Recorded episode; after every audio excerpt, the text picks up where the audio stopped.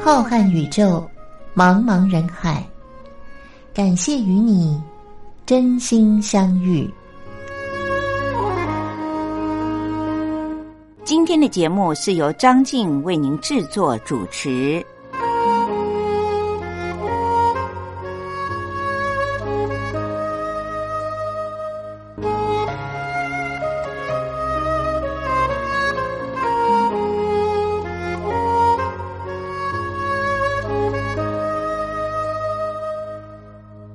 各位听众朋友，大家好，我是张静。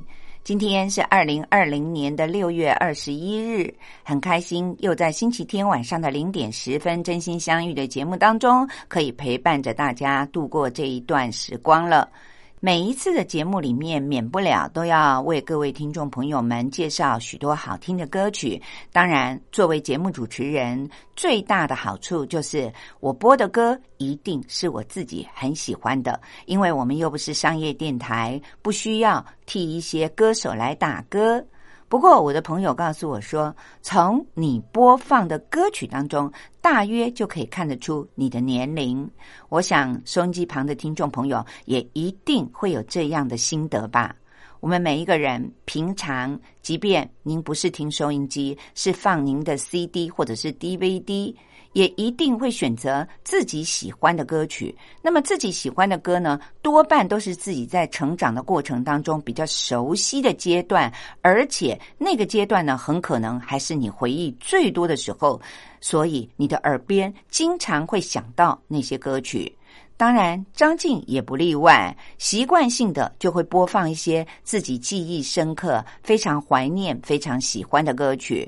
但是，经过了朋友的提点之后，张静今天要在节目当中呢，嗯，来一点不一样的，谈起了这位歌手，其实算是。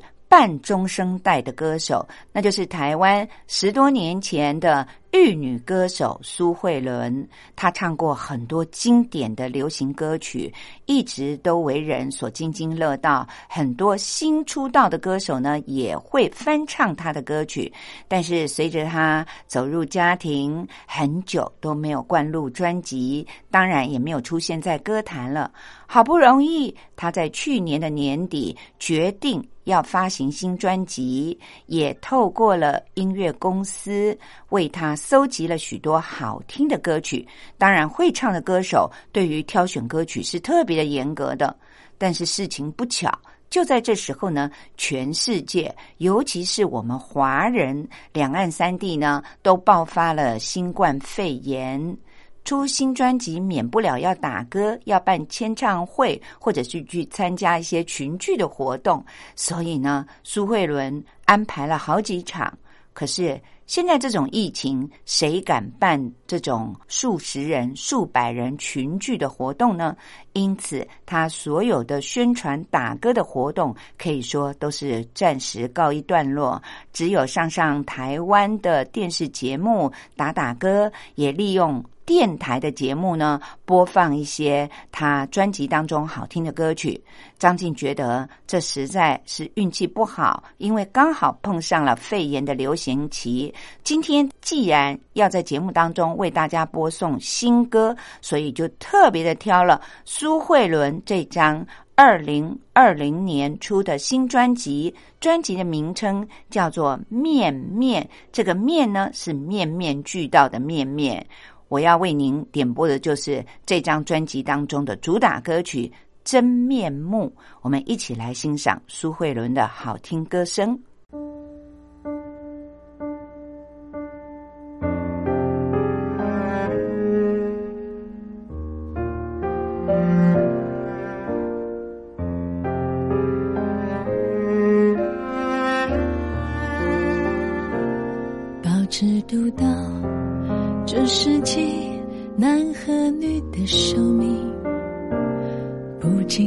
到，要是你比我先离开一些，还没到家就下雨了，真烦恼。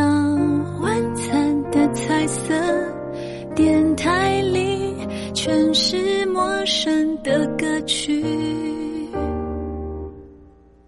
当我和岁月短兵相接，回顾还是该往前。外人看来我的坚决，只是脆弱被藏的妥帖。真面目或许没人发现，但我也有那一面。多愁善感，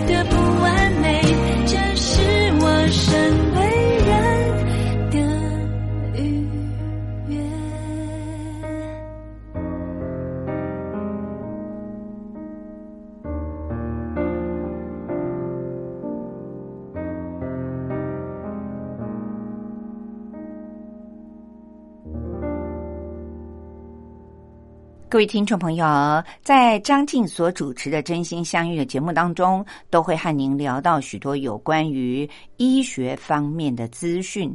当然，最让我关心的就是，随着我自己年龄的增加，我相信收音机旁边如果也有中年的朋友的话，您一定也会和张静一样感同身受。近些年来，我几乎每年都会辗转的听到某同学、某同事、某朋友得到了乳癌，有的人在术后恢复的很好，精神奕奕；有的人却因为这么重大、这么突然的打击而一蹶不振。不论是怎么样的情况，张静看在心里，总是会难过好一阵子。所以呢，我对于乳癌这个医疗的问题以及这个原因特别的关注。今天在节目当中，张静想要花一点时间和我们所有女性的朋友们来聊一聊有关于乳癌您可能不知道的事情。其实乳癌不一定都是女性得到，像我身边我的先生的职场上，就曾经有一位男性的同事，他做梦都没有想到自己会得到所谓的女人专利的乳癌，但是的确。在我们年过半百这五十年当中，就听到了我先生的一个同事的例子。所以，虽然乳癌是有关于女性的话题。其实每一位男性朋友，您也有妻子，也有母亲，也有女儿，因此乳癌可以说是事关了您身边所有女性朋友的话题。如果我们有了更多的了解，尤其是听到张静今天告诉您，其实专业的医生告诉我们说，会触发乳癌发生在一个人的身上，是因为。长期以来有一些必要的条件，而是您忽视了。如果您能够避免这些爆发的条件，乳癌是一个可以预防的疾病。这也是现在全世界的现代医学里面特别提倡的，叫做预防医学。而乳癌的预防率竟然可以达到四成，这是一个很高的比例。也就是说，在所有必须要面对开刀和化疗的乳癌病患当中呢，有大约将近一半的人，其实您如果注意了这些预防的方法的话，是不会弄到最后这么严重，要面对这么大的打击的。那么今天呢，在节目当中，张静就来针对这些问题和您谈一谈。首先呢，乳癌现在的威胁到底有多大？如果我们只以台湾的数据来看好了，台湾有一个叫做乳房医学理事会的，他们都会根据各个公私立医院的回报，计算一下每一年台湾罹患乳癌的病人有多少呢？结果发现。越来越增加。根据近年来发现，台湾才只有两千三百万的人口，而且还是包括男性、女性、老人和小孩。但是每一年新增加罹患乳癌的病人就达到了大约一万五千位，这是一个很可怕的数字。对岸的朋友呢，人数更是多。那是不是比例也会更高呢？当然，张静手上没有确实的数字，不能够乱讲。但是从台湾的这些例子来看，人数增加还是其中之一的问题。另外，还有一个让台湾乳房医学会非常惊讶的是，罹患乳癌的年龄越来越低。这当然不是一个很好的现象。所以，医生们都认为大家一定要重视为什么会导致乳癌，要研究如何可以预防乳癌发生。经过了一番研究之后，他们认为，当然包括了这些必要的条件，那就是抽烟。喝酒、肥胖、不喜欢运动，或者是家族有罹患乳癌的病史，也或者是您生活形态是不健康的，诸如晚睡、熬夜，上述的种种呢，都是所谓的致癌的因子。如果这些危险的因子只要大多数的集合在一个人的身上，并不是每一个条件都必要。但是如果有越多的因子存在，那当然这个人就可以说是乳癌的候选人喽。所谓的候选人呢，也就是有人不一定会发病，有人却会发病，而且发病的年龄有人。八十几岁的女性了，认为自己应该很安全了，依然会罹患乳癌。也有呢，十几二十岁很年轻，她的人生都还没有开始了，就罹患了乳癌的。根据医学的临床门诊上综合来看，乳癌有五大类型。不过，医生所说的这五大类型呢，都是一些医学的名词，张静就不在这里赘述了，只告诉各位说，这五大类型里面有三种都是属于。荷尔蒙阳性受体的范围，用这么简单的话说，各位听众朋友们大约就会懂一点。也就是说，五种类型的乳癌当中，有三种是因为受到荷尔蒙的影响的，它占的是最多数的，是所有罹患乳癌的朋友当中呢，就占了大约六成五。在五种类型的乳癌当中，最难治的一种，医学上称为三阴性乳癌。这样的病患呢，大约占所有罹患乳癌的一成五而已。根据台湾的国民健康保险署的统计报告里面显示，乳癌的危险因子非常的多样化，包含您的月经来的比较早，或者是月经停的太晚了，也或许是包括了三十岁以后才生第一胎，或者是一辈子都不曾生过小孩，也不曾喂过小孩喝奶。各位听众朋友一定会疑惑。为什么不生小孩也是一个危险因子之一呢？其实您刚才听到了这一些条件呢，都是属于刚才张静所提到的乳癌的五大类型里面有三种都是受到了荷尔蒙的影响。我们知道，一个女人会有月经，或者是生了小孩没有，有没有亲自的喂过母奶，都会影响这个人的荷尔蒙的分泌。当然，还包括了，也许您这些条件都没有具备，但是您的家族里面，也就是您的长辈或者是您的平辈里面的女性有乳癌的病史的，那么您也应该要养成每年去检查的习惯，以预防乳癌的家族遗传发生。不仅仅是乳癌有家族遗传。有的乳癌的朋友呢，是因为他家族里面的女性曾经罹患卵巢癌或者是子宫内膜癌等等。还有就是医生说，其实和生活的形态也很有关系。比如说抽烟、喝酒，吃的很不健康，特别喜欢吃肉类，不吃蔬菜水果，尤其喜欢吃红肉，不喜欢运动，也或许是呢。晚睡、熬夜、白天不起床，这些都是属于生活形态不健康的危险因子。特别要一提的是，抽烟和喝酒和乳癌的关系可是密切相连哦。如果年纪越轻就开始抽烟，就开始每天喝一罐啤酒，不要看每天只是一罐哦，那么未来这位女性朋友。罹患乳癌的风险就会很大。有一项长期的追踪研究发现，如果长时间持续七天里面喝三瓶罐装的啤酒，还不是每天喝哦，是隔一天才喝了一小罐的罐装啤酒的话，那么乳癌的风险会比完全不喝酒的朋友呢高出一点五倍。如果是天天喝一瓶罐装的啤酒，罐装的啤酒其实大概只有三百 CC 或三百五十 CC，可是每天喝一瓶，罹患乳癌的风险还会再增加，就变成了二点五倍。也就是说，喝的越多，罹患乳癌的风险也就越高。大家不要想。小小的一罐才三百五十 CC 的罐装啤酒，为什么会有这么大的致癌率呢？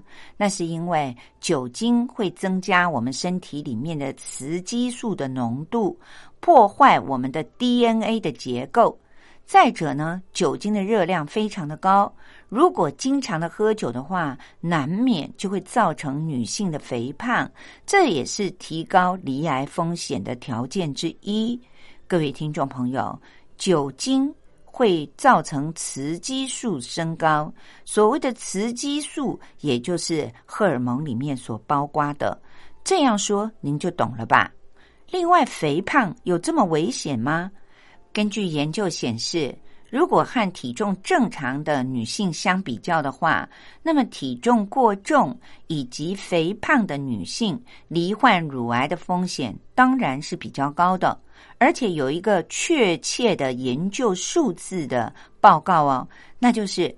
当您的身体质量的指数，也就是一般所说的 BMI，张静多次在节目当中教过大家怎么计算，就是用您的体重除以身高的平方。这个身高呢是以一点几米来算的，不是以公分算的。如果得到的指数，也就是所谓的 BMI 的数值大于了二十五，那么这个朋友他罹患乳癌的风险会比体重正常的女性增加一成七。如果得到的数字大于三十，当然也就是表示她的体重是更重的，那么罹患乳癌的风险则增加了三成七。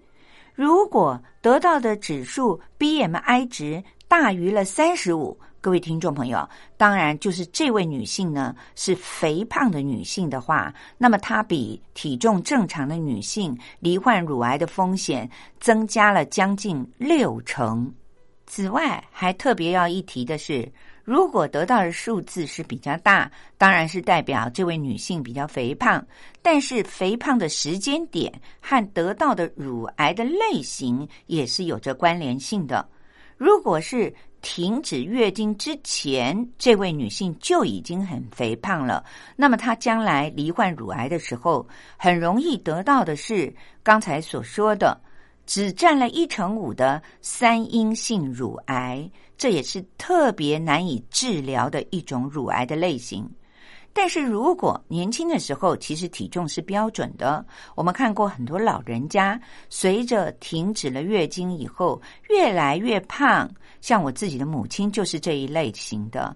当您是停经后才开始肥胖的，那么如果不幸得到了乳癌的话，大部分都是我们刚才所说的前面的三种，也就是荷尔蒙受体阳性的这种类型。当然，能够把它治好的几率也就非常的大。各位听众朋友啊，听到了这里，是不是觉得心情很沉闷呢？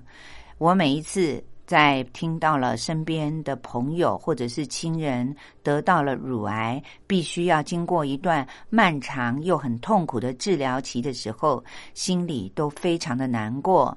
当然，也和我自己是一位女性有着密切的关系，总是会觉得感同身受。接下来，张静要提醒您的是，所有治疗乳癌的专业医生都告诉我们说，一定要去治疗。现在医学非常的发达。此外呢，其实如果您有了正确的观念的话，在您年轻时候开始就培养这些好习惯，其中大约有四成的乳癌都是可以事先预防的。这一点当然很重要。这就是现代医学特别要呼吁大家的，不要坐以待毙，我们一定要先预防，能够先预防就可以打赢人生的这场仗。聊到了这里，先让我们来听听苏慧伦这首早年非常轻松可爱的歌曲，叫做《OK OK OK OK》。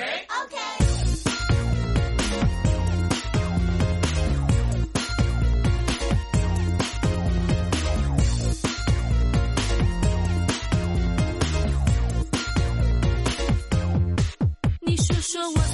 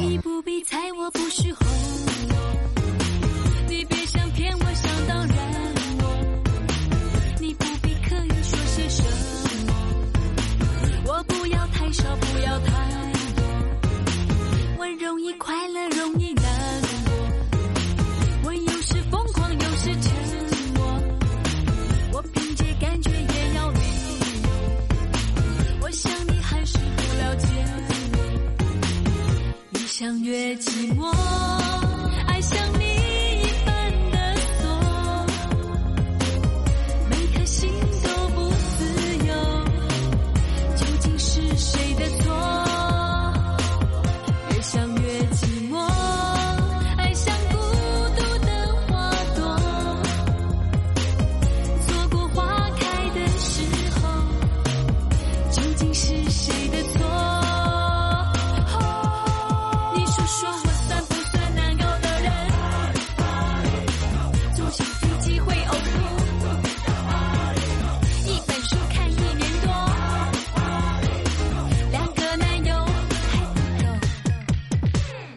位听众朋友，我是张静。今天和大家聊的这个话题，也许会让所有的女性朋友们心情都很沉闷，因为聊的就是有关于乳癌。根据许多的研究数据都显示，现在罹患乳癌的人数一年比一年增加，而且年龄一年比一年年轻。这也是医生为什么要特别的提醒大家，只要您避开了会触发乳癌发生的一些问题的话，其实里面大约有四成的乳癌患者都是可以预防它发生的。刚才特别的提到了，就是肥胖的女性相对的罹患乳癌的几率就会增加，所以医生强烈的建议，停经之前的女性。务必要好好的控制自己的体重，不要让自己的体重过重。肥胖是很不好的一种影响身体健康的原因。那么要怎么样控制我们自己的体重，在属于正常的范围之内呢？首先戒烟，不要喝酒，绝对不要熬夜，生活作息正常，才能够降低罹患乳癌的风险。因为熬夜也会让我们的内分泌大乱，刺激我们的荷尔蒙异常，尤其是因为生活作息的不正常而造成的三阴性乳癌。这种乳癌呢，非常的棘手，包括他开完刀之后，任何的药物或者是化学的治疗呢。效果始终都不好，很容易在短时间之内再度的复发，或者是转移到别的位置，像骨头啊或者其他的器官。除了在停经之前要避免发胖之外，医生特别说，希望大家要注意的是。即便是已经罹患了乳癌的朋友，经过了许多的治疗，如果还继续放任自己肥胖的话，那么治疗之后的复发风险也会偏高。研究发现，和一般体型的癌症的病人相比较的话，如果离癌治疗完成了之后，BMI 值还是大于三十的话，那么造成死亡的风险会高出体重维持正常的癌友们三成八。日后造成别的器官转移的风险更是高达了五成。所以，各位听众朋友。维持正常的体重是一个很重要的指标。此外呢，养成运动的习惯，自然就可以维持正常的体重喽。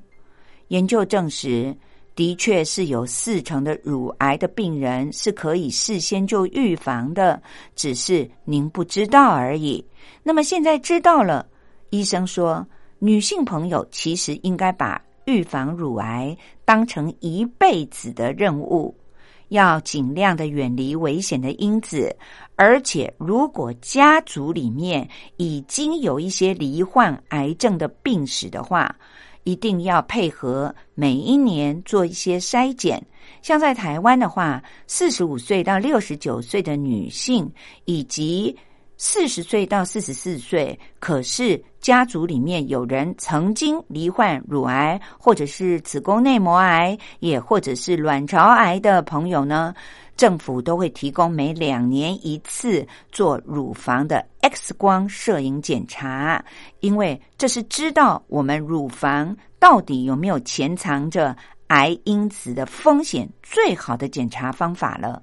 各位听众朋友，今天在节目当中和大家说了这许多有关于造成乳癌的危险因子。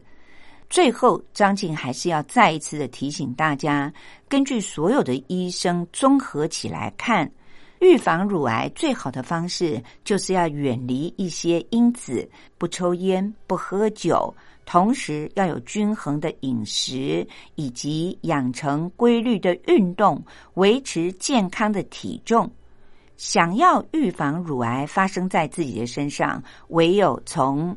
规律的日常生活习惯做起，这样才能够让我们远离乳癌的风险。当然，释放自己的身心压力也是一个很重要的原因。根据现代医学研究，很多罹患乳癌的女性朋友检查之后，她的生活并没有任何的一项危险因子，唯一的就是她属于比较压抑的个性。生活当中难免有不如意，来自于四面八方，每个人的原因都不同。可是他始终都压抑在自己的心里，不知道如何的去释放出来他的压力。因此，心理压力也是一个会造成女性罹患乳癌的危险因子之一哦。这一点千万要提醒我们的听众朋友们。接下来又到了张静为您说历史故事的单元了，欢迎各位听众朋友们继续的收听。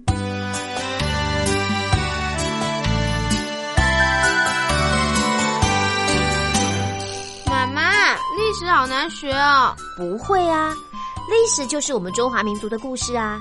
哎呀，你就把它当成故事来听，这不就有趣了吗？真的吗？听故事当然好玩啊，可是老师上课又不讲故事。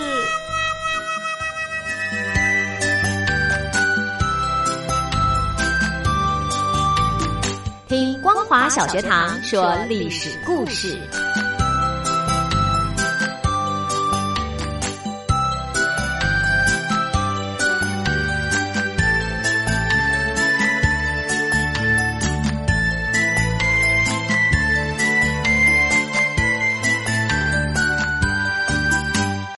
各位听众朋友，又到了张静为您说历史故事的单元了。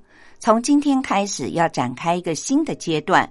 张静将要为您播讲的内容是依据着台湾的华资出版社所出版的一本书，书名是叫做《用图片说历史：从宫殿建筑与王朝兴衰中看见充满欲望与权力的宫廷故事》。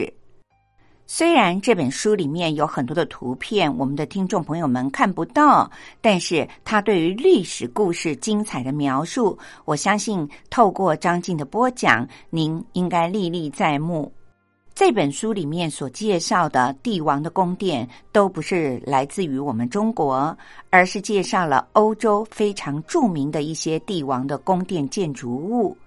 我相信很多的听众朋友，您都听过这些耳熟能详的宫殿。或许还有的听众朋友，您到欧洲去旅游的时候，曾经参观过这些宫殿。我们都知道，阅读是一件很愉快的事情，尤其是阅读历史。历史告诉了我们当时是什么样的文化。张静觉得翻译。编辑这本书的作者许如红，他在自序里面所写的，清楚明白的解释了张静为什么挑选了这本书来为我们的听众朋友们介绍。他在序里面是这样说的：遍布全世界各地的每一座宫殿，都是人类宝贵的文化遗产，作为帝王将相权位的象征，他们受到了特别的关照。雄厚的财力、优秀的建筑设计师，还有技艺超群的能工巧匠们，造就了宫殿建筑的卓越和辉煌，也映照着君王权势的强盛和武力的强大。因此，不同时代的历史、宗教和文化倾向，都可以在宫殿建筑上看见深深烙印的痕迹。单纯的就艺术的层面来看，没有任何建筑能够比宫殿更具有时代的意义了。尤其在宫殿的建造过程里，统治者们大部分都顺应了建筑发展的必然规律，从而能够使得这些具备了时代特征的建筑历久弥新。十九世纪之前的欧洲是人类文明发展史里非常重要而且又独特的一环。不同的民族冲突，还有疆域领土的争夺，宫廷内部的权力拉锯紧紧的交织在一起。宫殿建筑也在历史的跌宕起伏中，成为了诠释欧洲文明的重要线索。这些建筑物历经了罗马、歌德、文艺复兴、巴洛克、古典主义和洛可可式等不同的风格，也成为了人类历史的重要组成部分。因此，在这些时代背景之下，帝王的英武与昏庸，王妃的宠爱与哀怨。权臣的忠诚与狡诈，在宫殿这个舞台精彩的上演了。权力和财富所造就的骄奢淫欲的生活，利欲熏心的斗争，都可以作为后人对于历史的借鉴，也留下了很多未解之谜。带着这些疑惑以及对于历史的关怀，这本书对于欧洲宫殿背后的历史进行了系统的梳理。挖掘宫殿背后的动人故事，希望能够透过通俗易懂的方式，揭开宫殿建筑像迷雾一般的神秘面纱，聆听它动人的心跳声音，让我们体会人类历史长河当中每一个精彩的段落。各位听众朋友，今天我将继续的为您介绍，在历史上被称为媲美。法国的凡尔赛宫的位于奥地利，属于哈布斯堡家族的美泉宫。上星期讲述了王族统治是奥地利历史的特点。十二世纪中叶，奥地利在巴本贝格王族统治的时期，成为了独立的国家。一二七八年。奥地利开始哈布斯堡王朝统治的时期，时间一共长达了六百多年。美泉宫也因此成为了哈布斯堡家族荣辱史的见证。为了不使哈布斯堡王朝的大权旁落，没有男的子嗣的奥地利的皇帝查理六世。颁布了国事诏书，明文的规定女性也可以继承王位，从而也确保这个家族后继有人。查理六世过世之后，他年仅二十三岁的长女玛丽亚·特蕾莎就继承了皇位。登基以后的特蕾莎女皇面临着内忧外患，虽然她在西里西亚战争里面不能够击败奥地利的宿敌普鲁士。但是，透过了割让领土，也成功的保住了自己的王位。就像他曾经说过的，他宁可要中庸的和平，也不要辉煌的战争。此后，特蕾莎女皇大力的推行促进商贸的交流，普及奥地利的教育的政策，使得奥地利的社会经济和文化快速的得到了发展。就是在这个时代背景之下。美泉宫也迎向了黄金建设的时期。西元一七四三年，特蕾莎女皇决定要耗费巨资，按照法国巴黎的凡尔赛宫的样式，大规模的扩建美泉宫。上星期的节目里面，我们为大家介绍了非常值得称奇的，就是在美泉宫宫殿的二楼有一个呈现圆形的、镶嵌着紫檀、黑檀的。中国式的房间。那么今天呢，我们要为您介绍位于美泉宫里面的另外一个象征着王室奢华的百万盾室。这个“盾”就是矛盾的“盾”。据说，为了要修建这个房间，总共花费了当时的一百万吨的金钱，所以得到了这个名称，叫做“百万盾室”。房间的墙壁是以很贵重的玫瑰木所做成的，并且刷上了一层纯金。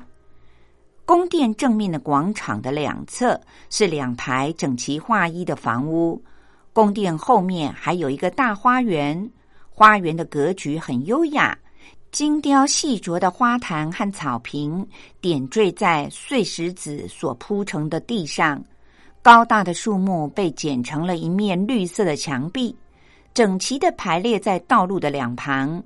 这片绿色的墙壁的后面，则陈列着四十四座古希腊神话故事里面的人物，充满着浓厚的历史和人文的色彩。海神喷泉位于花园的尽头，水池的中央是一组根据希腊神话所雕琢的塑像。喷泉的西边可能是世界上最古老的动物园了。特蕾莎女皇一共生了十六名的子女。也可以想象，她和孩子们一起欣赏来自于世界各地的奇鸟异兽，享受着生活快乐的情况。这也是作为母亲的女皇陛下最幸福的时光了。特蕾莎女皇非常的喜欢诗歌、音乐还有舞蹈，并且大力的宣扬文化艺术，开创了奥地利的文艺黄金时期。著名的作曲家莫扎特六岁的时候，曾经和父亲来到了美泉宫为这位女皇演出。结束了之后，身为人母的特蕾莎女皇抱起了非常可爱的这位音乐神童，吻了又吻。这富有人情味的举动，一时之间也传为了佳话。一七八零年，这位毕生奉行着。中庸的和平的特蕾莎女皇与世长辞，在她的外交理念下，奥地利保持了一个作为世界大国的地位。她的执政风格似乎也镌刻了在陪伴她四十年的美泉宫殿上，默默的宣扬着这位女皇的平凡和朴实。虽然在规模上，奥地利的美泉宫没有办法和位于法国巴黎的凡尔赛宫相提并论，但是如果以环境的优美和清新雅致来说的话，那么美泉宫似乎还更显得有一些魅力。然而，随着特蕾莎女皇的离开人世，也带走了美泉宫的平静和祥和。十八世纪末到十九世纪初。法国大革命的浪潮冲击着欧洲其他的各个国家，拿破仑成为了欧洲革命的先驱。当他把战争的矛头对准了古老的奥地利帝国的时候，美泉宫也只能够默默的迎接这位远道而来的客人了。一八零五年，拿破仑率军攻占了奥匈帝国的首都维也纳。有趣的是。拿破仑的指挥部就设在了风景很优美的美泉宫，并且在此度过了八个星期的美好时光。拿破仑在著名的奥斯特利茨战役当中打败了普奥联军之后，迫使奥地利签署了普雷斯堡合约。奥匈帝国的皇帝法兰西斯被迫的摘下了德意志民族神圣罗马帝国皇帝的皇冠，从此以后，长期有名无实的德意志神圣罗马帝国宣告解体。法兰西斯本人也只能够专心的作为奥地利的法兰西斯一世国王了。四年之后。拿破仑春风得意的再一次的来到了美泉宫，为了要震慑奥地利的人民，提高自己的威望，拿破仑特意的选择在美泉宫里面举行盛大的阅兵仪式。法国的军队荷枪实弹、威风凛凛的列队欢迎，气宇轩昂的拿破仑踢着正步迈入了大厅。骄傲的看着这支跟随着自己出生入死的军队。这时候，有一个貌不惊人的来自于德国图林根的青年进入到宫殿里。他叫施塔普斯，是一个牧师的儿子。由于他的家乡被法国的军队占领了，并且惨遭蹂躏，因此他对于拿破仑恨之入骨，企图想要伺机行刺。施塔普斯神情自若，请求觐见拿破仑。卫兵对他进行了例行的搜查，结果发现了一把长刀。随即他就被带到了拿破仑的面前接受审问。拿破仑做梦也没有想到，世界上竟然有人会想要刺杀他，大声的问他：“你为什么想要杀我呢？”施塔普斯高声的回答：“因为你是我们国家的祸根。”拿破仑这时候虽然气得发抖，但是他继续的问他说：“我看你还像个男人，想要饶恕你无罪。”施塔普斯却回说：“我不需要强盗的宽恕。”拿破仑从来没有受过如此的侮辱，气得直发抖，下令把施塔普斯斩首。施塔普斯的这段行动。像闪电一般划破了美泉宫上空的乌云，也撼动了整个欧洲大陆，间接的鼓舞了欧洲的人民，应该要起来反抗外来的入侵，争取民族的独立。相反的，受到了如此重大打击的拿破仑，匆匆的结束了阅兵仪式，迫使奥皇法兰西斯一世签署了丧权辱国的美泉宫合约。为了要缓和和法国之间的关系，维系自己的统治，法兰西斯一世也委屈的把自己的女儿玛利亚·路易斯嫁给了拿破仑。一八一零年三月十一日，在维也纳的一座教堂里，贝尔蒂埃代替拿破仑完成了与奥国公主的订婚仪式。随后，这位当时年纪十八岁的公主。和八十三辆马车所组成的车队，浩浩荡荡的驶向了法国。有一本关于她的传记记载着，这位公主从奥国的边境进入法国的时候，在边界的两端搭起了连串的帐篷，互相贯穿着。她从奥国那边开始，每走入一个帐篷，就脱去一层衣服。到了奥国和法国边界的那个帐篷的时候，正好只剩下了一件陈履遮身。然后在他进入法国境内的时候，褪去了陈履。每过一个帐篷，再穿上一层衣服，到最后穿得整整齐齐的出现的时候，身上没有一丝片缕是属于奥地利这个国家的产品了。虽然这是一个繁文缛节，却象征着她从此变成了法国的皇后，斩断了和自己的祖国奥地利王国的关系。一个月以后，她和拿破仑在罗浮宫的大画廊里举行了隆重的宗教仪式的婚礼。